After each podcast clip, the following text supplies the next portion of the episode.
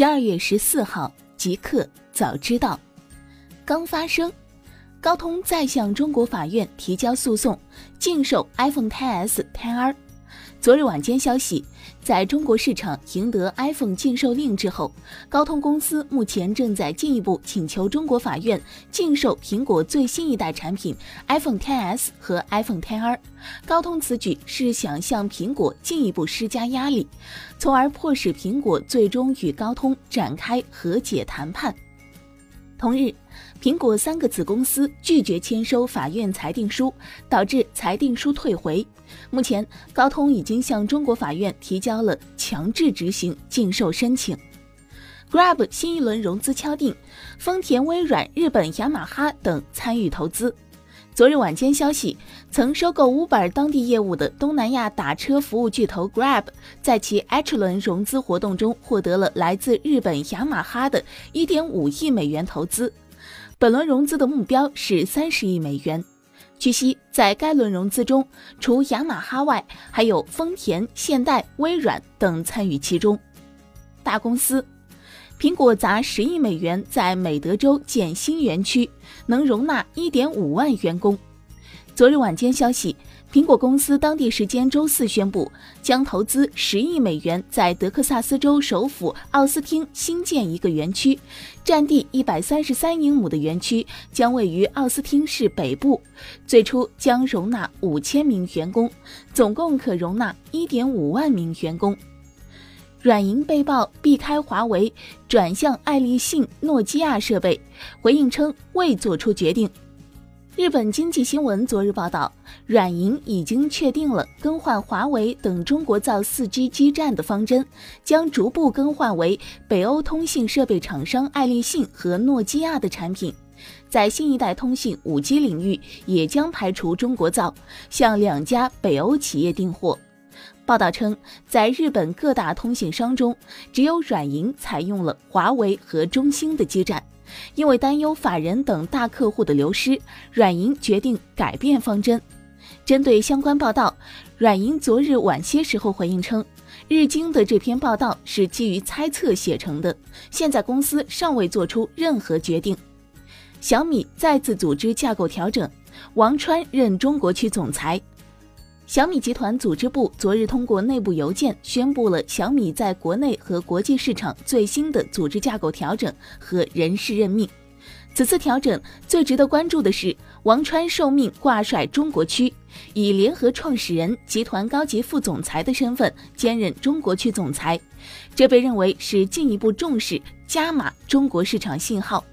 这已经是小米今年上市以来第三次大的人事调整。互联网。瑞幸咖啡提高免配送费门槛，回应称会坚持补贴。新京报记者昨日发现，瑞幸咖啡悄悄提高了北京、上海两地免配送费门槛，免配送费的客单价由三十五元上调到五十五元。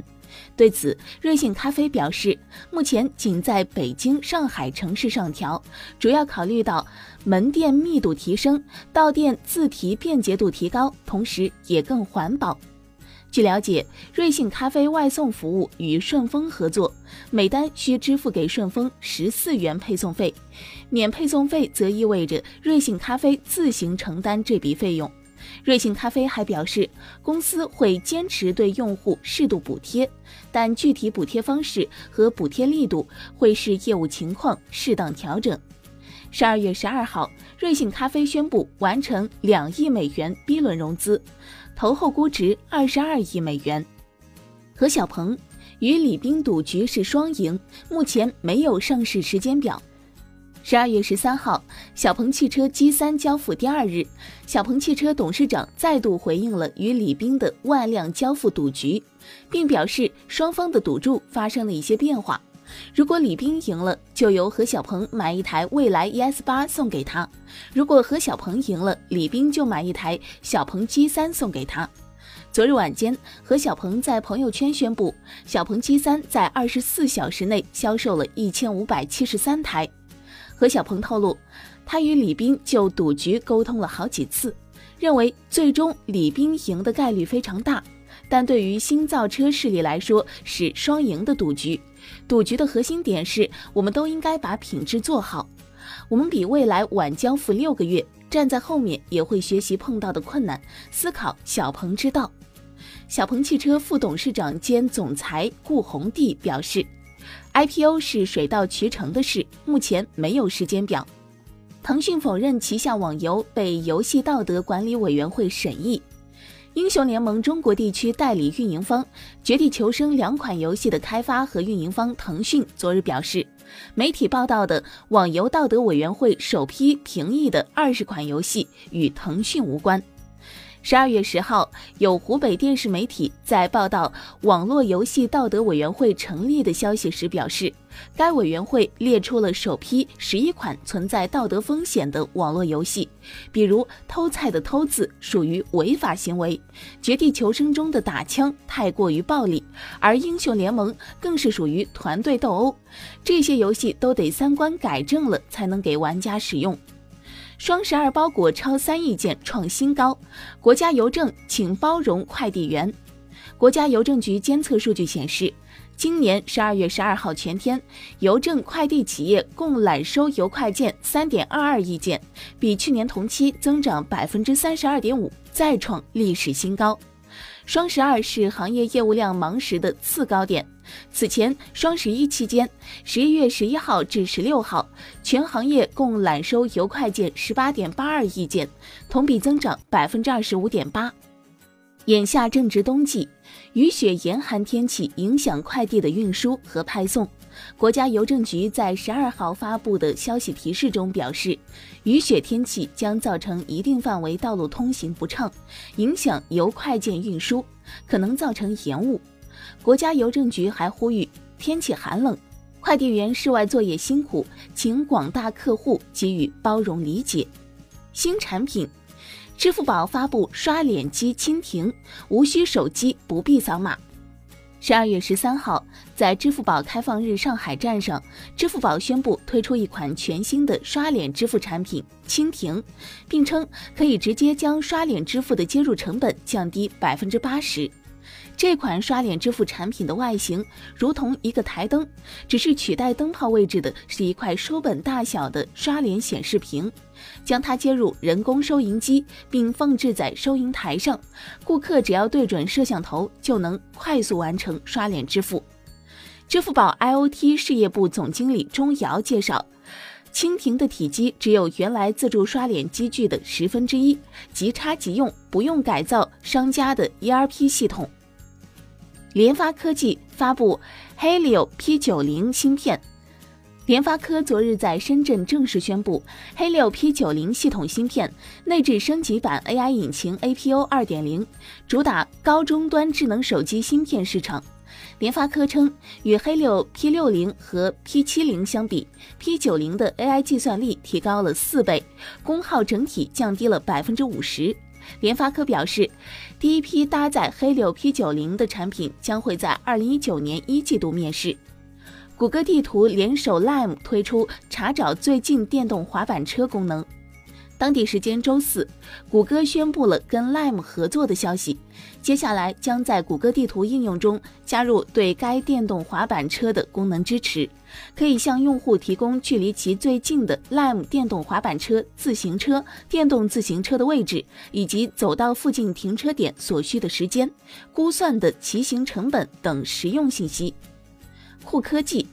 特斯拉拟让车间工人佩戴 AR 眼镜来辅助汽车生产。昨日消息，华尔街分析师爆料，特斯拉公司新申请的专利显示，为了减少汽车生产中的零部件兼容和完成度等问题，特斯拉装配线上的员工可能很快就会使用类似 Google Glass 的增强现实眼镜来辅助汽车生产。据悉。特斯拉在上海申请了两项增强现实技术专利，这两项专利为人类和机器人在制造业方面的关系勾勒出了未来的愿景。专利申请文件指出，智能眼镜可同时作为安全眼镜，并将帮助工人确定接头、点焊等的位置。一个彩蛋：争议中的直播班，百所贫困地区中学直播名校课程，八十八人考上清北。中青报冰点周刊昨日刊发的特稿，这块屏幕可能改变命运，引发各界热议。报道称，二百四十八所贫困地区的中学通过直播与著名的成都七中同步上课，大幅度提升了学校的升学率。有的学校出了省状元，有的本科生学率涨了几倍、十几倍。十六年来，七点二万名学生跟随成都七中走完了高中三年，其中八十八人考上了清北。在引发科技弥补教育差距的赞誉的同时，也有质疑声音表示，报道只提到了网课，却没有提到北大筑梦计划等针对农村地区的政策倾斜。此外，看成都七中直播视频的权利也被指只有少数人能享受。网络班其实就是重点班、尖子班，是举全县最顶尖的资源在拼的少数游戏。运作相关项目的东方问道公司也被指做网络直播并非出于公益，多年来一直参与各种资本运作。它收费不低，上交所都曾经质疑过它的收费标准是否公允。网易 CEO 丁磊昨日则是在微信朋友圈转发相关报道时表示，将拿出一亿来推动教育。这个事情太棒了，但我觉得现在只有两百多所学校远远不够，应该有两千所、两万所。网易决定拿出一亿来支持更多学校落地这个模式，让知识无阶层流动，让中国处处都是学区房。来源：中国青年报、星球商业评论、网易科技。